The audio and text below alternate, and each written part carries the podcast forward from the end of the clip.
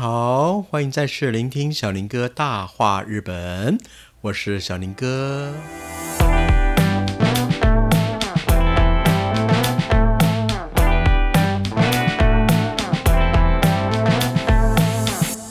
今天啊，来到我们旅程当中的最后一天，而我也要带各位前往整个北海道最漂亮、最浪漫的城市哦。那个城市叫做小樽 （Otaru）。Otaru。今天的札幌啊，飘着细雪。那当然了，配合这样的雪景，今天的小樽，我相信是非常漂亮的。来，现在就让我们出发吧，我们去北海道最浪漫漂亮的城市哈。呃，现在在我们车型的左手边出现了一个欧风城堡式的建筑，而站在窗沿呢，也看到一个一个可爱的小雪人哦，在那窗台上啊。那在右边呢，有个大大的烟囱，还有一些厨师哦，攀爬在烟囱上面。当然呢，那个厨师是人偶啦，哦，很可爱耶，超可爱的哈。这里是全北海道啊最有名的民国。白色恋人的企业工坊啊，西洛伊可以比多哦，您知道吗？在他的企业工坊的前面那个花园啊，布置成童话世界一样啊。如果夏天、秋天来的时候呢，它会种满了花卉，尤其是玫瑰花。而在城堡的里面呢，除了原本的制造饼干的工厂之外呢，还有一个体验工坊，可以去由您制作一个属于您的白色恋人。而馆内哦，还收藏着百年来制作巧克力啊、咖啡啊的相关的包装盒与咖啡杯，哇，很有意思哦，哈！但是是不是觉得北海道相关的饼干啊是很多的种类的？为什么独独白色恋人那么具有代表性，而那么有名气呢？当然，它很好吃哈，但实际上呢，还是有个小小的原因哦。它利用大量的广告宣传啊，怎么说呢？您听听看好吗？We are Sapporo, We are Sapporo, We are Sapporo, We are Sapporo。西罗伊可以比多。在这广告台词当中呢，就这么短短的几句，但是不断的经过放送放送啊，让人们听了以后就觉得，哎，白色恋人是唯一代表我们札幌的民国。好，那我们就继续出发吧。在我们的右侧哈，您发觉我们的车子啊，渐渐的贴近了大海啊。在前天的时候啊，我们看到了鄂霍次克海啊，而今天呢，我们的旁边呢，叫做日本海。哇，各位哈，您知道顺着海的尽头，那里是哪里吗？那里是俄罗斯的领土海参崴啊！现在就隔着这个日本海啊，跟北海道相望啊，又是一个我们地理课本曾经学到的一个遥远的城市啊。札幌距离小樽啊，大概四十分钟的车程。您知道吗？小樽啊，在一百多年以前呢，其实它只是一个小渔港。它在抓一种鱼啊，相当特殊，叫做尼醒。尼醒就是鲱鱼，一个鱼字旁，一个非常的飞。它的大小哈，大概跟香鱼差不多。它的鳞片啊，也是银白色的哦。当阳光照射在它们的鳞片上，好像是钻石在发光一样哦。尤其这鲱鱼啊，是群聚的哈，一来就是一大群。一起洄游啊，所以有时候渔夫在捕鱼的时候啊，只要看到哈，在海面上有一群的海鸥啊，在环绕的环绕的哈，有可能下面就是大群的鲱鱼群哦。哇哦，这一百多年前可以想象出小樽以渔业而兴盛的盛况吗？哦，但是呢，很可惜，因为在抓捕这些鱼群啊，并没有太多的节制。让渔获量也慢慢的减少了，当然也就让小樽港啊慢慢的没落了哦。而在明治初期的时候啊，明治天皇做了一个决策，叫做明治维新，全面西化论，学习欧美的船坚炮利。而当时的小樽呢，也被封为国际性的通商口岸啊。就在此时呢，小樽从欧洲啊引进了一个玻璃文化，因为在中年低温的小樽呢，非常适于做高温的玻璃。那引进玻璃用来做什么呢？用来做煤油灯，还有捕鱼渔网上面的浮球。而玻璃文化呢，就正式的就在小樽展开了。而在一九八三年呢，还办了一次国际性的玻璃工艺大展哦。玻璃的日文叫做 “galas”，“galas” 啊。当然哦，浪漫的城市一定要衬托一些浪漫的故事啊。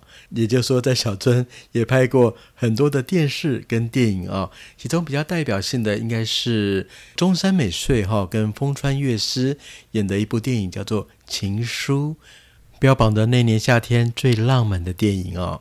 哦，还有一部博元崇拍摄的酱太的寿司，哇哦，这些有名的电影啊，就让小尊啊成为日本人看过电影之后就非常向往，想要前去参观的城市啊，就跟我们台湾的海角七号在看完之后呢，大家纷纷想前往屏东的恒春是一样的效果。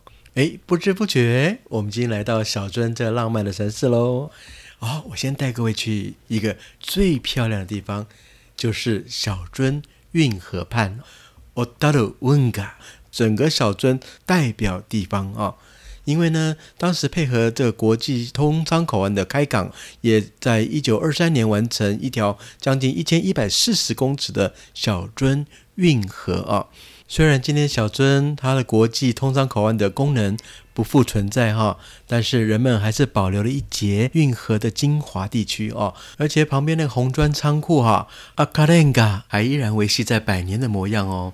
现在就看那屋檐落下了一条一条透明的大冰柱啊，哇，好像是一把剑一把剑的悬在屋檐上面啊，相当相当的漂亮哈。这样的场景啊，大概只有冬天才看得到哦哦。其实啊，小尊啊，最浪漫的时刻应该是从黄昏开始哦。这怎么说呢？就在这个小樽运河的散步步道当中呢，大概他们装置了六十三盏的煤油灯。难道一到夜晚的时候呢，就全部都会打开哦？接着呢？会有那个投射灯哦，会打在那红砖百年的仓库群当中，那个仓库的倒影啊，就会倒映在运河上面。哇哦，那运河之美啊，就在刹那间啊，发挥的淋漓尽致啊！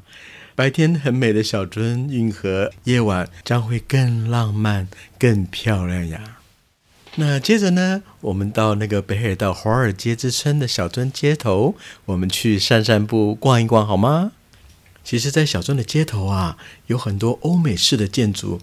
在日本很多的城市啊，都有这样的感觉，像神户、长崎、函馆。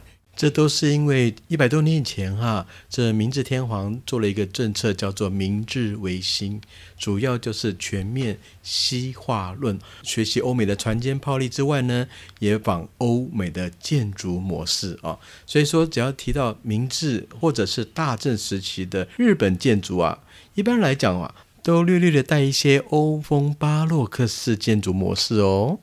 而就跟日本传统式木造建筑的形态有很大的差别。而现在就在我的旁边呢，就有一栋百年的仓库。这个仓库应该是附近的建筑最具有代表性的。呃，中文叫做北一萧子三号馆 （Kitaiji Glass 三个港）。哇哦！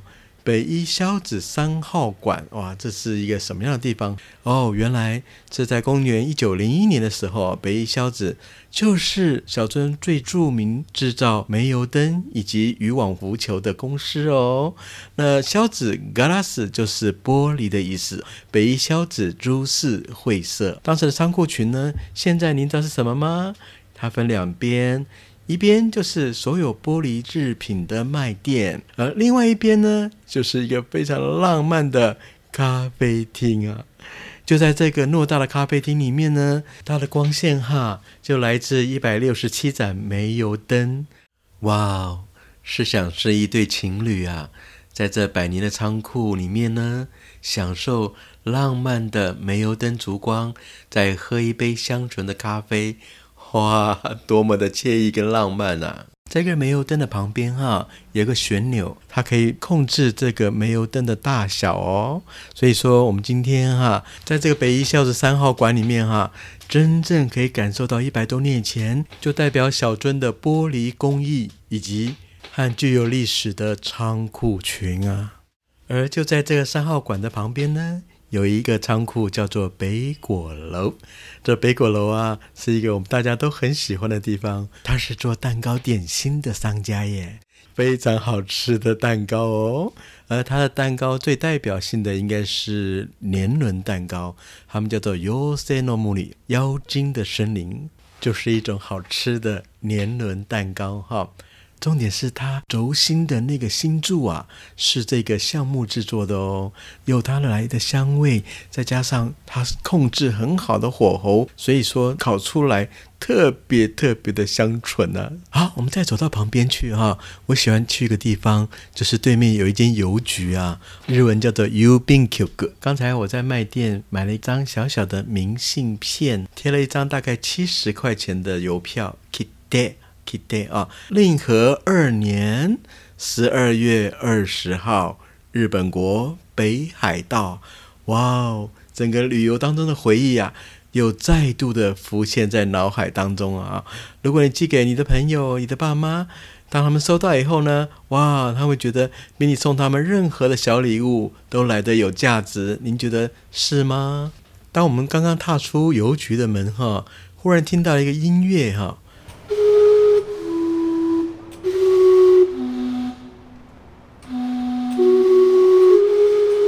哇哦，原来那是小樽音乐和馆欧鲁科鲁的蒸汽钟啊！这个蒸汽钟的作者啊是加拿大人啊，用一个青铜来打造的，高了五点五公尺哦，号称全世界最大的蒸汽钟哈。据说在加拿大的 Vancouver 哈也有同样的一个哦，每整点啊都会发出像刚才那样的旋律哦。当然，在里面的音乐和馆呢，更展示着来自各国以及日本最重要的音乐盒数十万件，大朋友小朋友都是非常喜爱的地方哦。其实走在小镇的街头啊，最重要呢，还是以玻璃这样东西而衍生出来，其他包含了像蛋糕啦、咖啡啦。巧克力啦，文创店啦，所以说今天的小樽哈，展现出百年来哈一种欧风的历史建筑，以及现代化的文创啦艺术，让整个小樽啊展现出一种非常美丽的风貌啊。而两边白雪啊依稀积在小樽两边的街头，天上正在飘下来沙沙梅 yuki 细雪。您觉得这样的小樽是不是相当相当的吸引人呢？好了，进行到此次行程的尾声哦，也要准备踏入归程哦，前往机场，带各位走了这一趟浪漫的北海道破冰之旅啊！我们从千岁七多塞出发，经过了哈密瓜的故乡细章 U 巴里啊，来到了代广 Obi Hiro。我们当天晚上住在浪漫的然别湖畔西格里贝兹国。最后隔天呢，我们到了串路库西洛，去坐了蒸汽火车，也看到了汤丘丹顶鹤啊。而接着呢，我们又去了王走阿巴西里，去搭乘了破冰船啊。隔天呢，我们经过了陈云霞松 Q，抵达了札幌萨波罗。那今天呢，我们进入了全北海道最浪漫的城市小樽哦，大鲁，终于也渐渐的要进到我们的归程喽。希望这次短短的北海道之旅啊，能够让大家有一个美好的回忆。马上小林哥将会带各位前往日本全国各地，快到 FB 按赞哦，小林哥大话日本，才不会错过我们约定的日本之旅哦。那我们就下次见喽。